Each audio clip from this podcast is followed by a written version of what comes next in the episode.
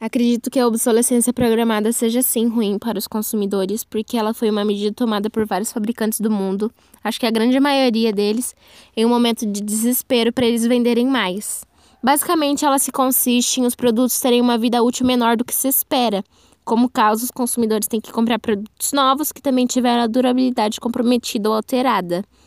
Esse ciclo acaba sendo um grande problema para o meio ambiente, porque a maioria desses produtos não são biodegradáveis.